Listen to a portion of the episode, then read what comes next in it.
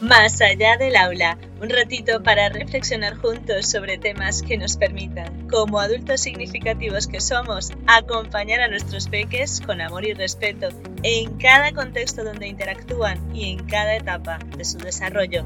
Así que estoy contigo cuando sea que me escuches.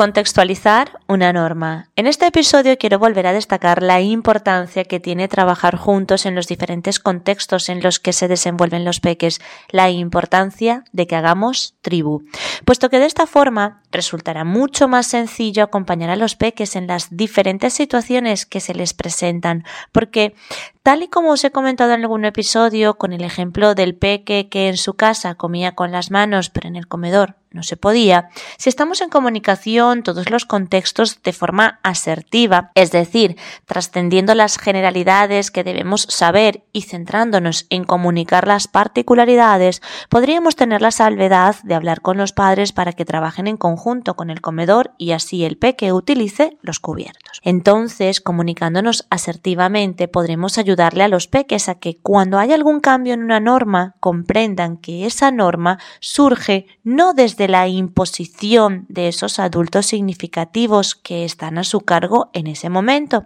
sino que surge desde un concepto y un construir en conjunto. De hecho, uno de los contextos que debe estar incluido en esa tribu que formamos es el contexto de los peques, es decir, escuchar lo que los peques tienen que decir con relación a ese establecimiento de normas, porque aunque haya cosas que están establecidas y no tengan otra forma de hacerse, es importante explicarles por qué existen esas normas y, en resumidas, contextualizar todas las cosas es súper fundamental. Además, la comunicación y creación conjunta favorece a que todos los adultos significativos adquieran la conciencia de su relevancia en la interacción con los peques, permitiendo que haya coherencia de funcionamiento en todos los contextos en los que se desenvuelven los peques. Asimismo, la conciencia de ser adultos significativos nos recuerda que nuestra interacción es con los peques más allá del título o función que estemos desempeñando, porque aquí recuerdo que muchas veces me he encontrado con profesores que dicen que no cambiarían a un peque,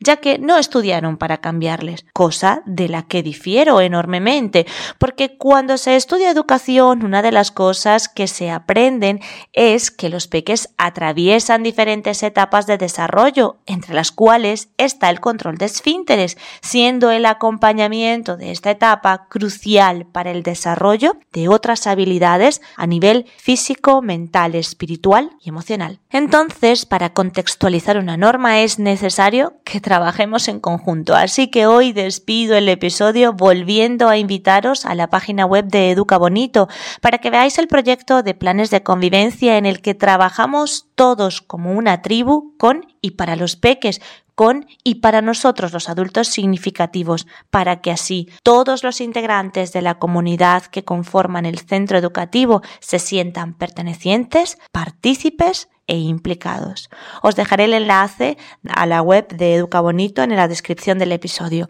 Nos escuchamos en el último episodio de marzo que se titula Funcionar en conflicto.